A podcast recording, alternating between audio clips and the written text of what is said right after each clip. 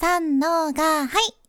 声を仕事にしています。現役フリーアナウンサーの幸あれ子です。話し下手からフリーアナウンサーになれた幸あれ子があなたの声を活かす話し方のヒントをお届けします。声を仕事にするラジオ、池早メルマガの提供でお送りします。今日はですね、わかりやすい質問の仕方、相手が答えやすい質問をしようというテーマでお話ししますね。あなたが質問する側の時に何か困ったことって今までなかったですか？例えば、何が聞きたいの？って言われて、あれ？いや、今自分質問したのになって思ったりとか、相手に答えてもらったのはいいけど、あれ？自分が聞きたいことそれじゃないのになとか思ったり、まあ、とにかく質問が伝わってないなーっていう時にやっぱり悩むんですよね。私もこういう経験をしたことがたくさんあるんじゃもう本当に数えきれないぐらいそういう経験してきたっちゃけど質問が伝わらない理由っていろいろあって例えば言葉足らずの時もそうやし前置きが長いとか、まあ、論点がずれてるっていうのもね理由になりますね。私も本業で質問するっていう機会がね多いけんこそ一つ一つ学んでいったんですよ。これね本当にちょっとした工夫で伝わる質問になるじゃんね。ということで今回はあなたの質問が相手に伝わりやすくてかつ相手も答えやすくなるようなコツを3つシェアいたします。まあ、サクッとまず言っちゃうと1つ目が間の取り方を意識する。2つ目相手に丸投げしない。そして3つ目自分の質問の目的を示す。っていうこの3つですね。一つ一つ説明していきます。まず1つ目の間の取り方を意識する。ということなんやけど喋りの悩みっていうのにこの間を開けるのが怖いっていうのはよく聞くじゃね。でもこの間を取るっていうのは本当にコミュニケーションにおいてめちゃめちゃ大切な要素なんですよ。この間というのは相手がしっかり頭の中で整理して理解してくれる大切な時間でもあるしあなたのしゃべりにメリハリをつけてくれるっていう時間でもあるんですね。でここで意識したいのが質問するっていうのも立派な話すっていうアクションなんですよ。まあ、特に前置きが必要な質問とかだったらね結構ちょっと長めな質問になるんやけどそんな時は間を意識して取るのがいいんですね。まあ、あなたが答える側としてちょっとね考えてみてほしいんやけど例えばねあの質問なんですけれども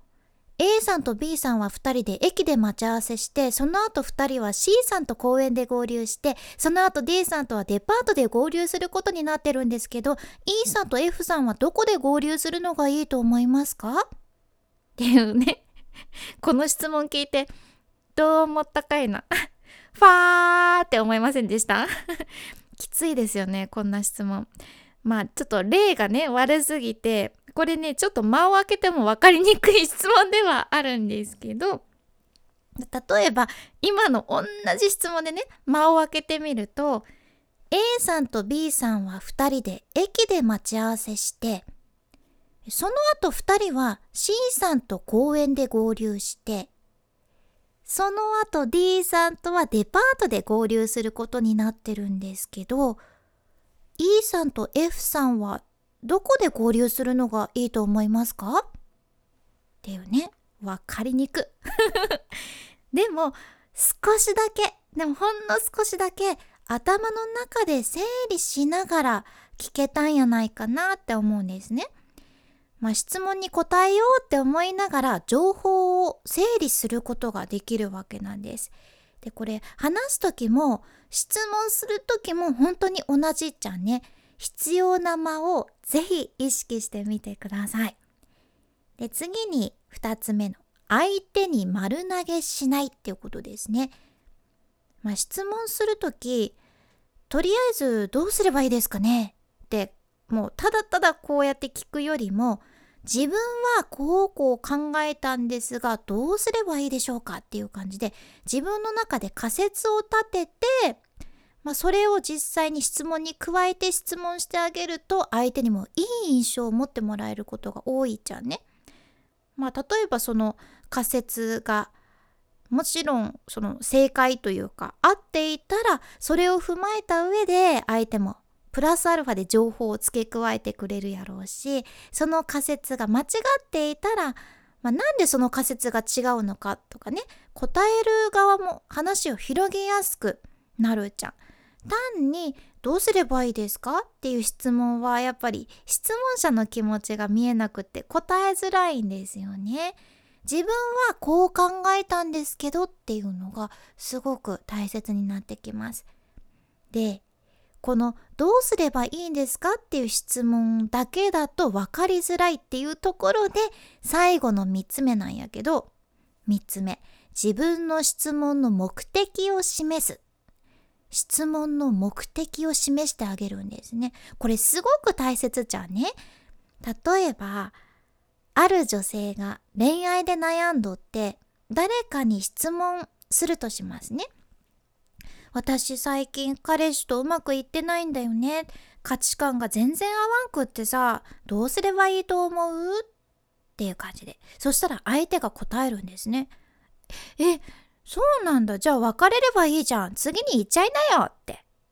で、その時にその女性が思うんですよ。いや、別れたくない件聞いたのにな。っていう感じですね。これ本当ね例え話なんですけどこれは質問にきちんと自分の質問の目的を示してないことが原因で起こってるすれ違いなんですよね。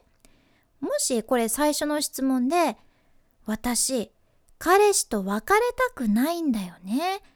でも最近彼氏とうまくいってないんだ。価値観が全然合わんくってさどうすればいいと思う？っていう形だとそうすれば別れない方法を知りたいんだなって相手もその相手の目的を知った上で答えてくれるわけなんですよ。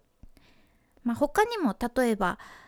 プロフィールの作り方がわからないんですけどどうすればいいですか？っていう質問は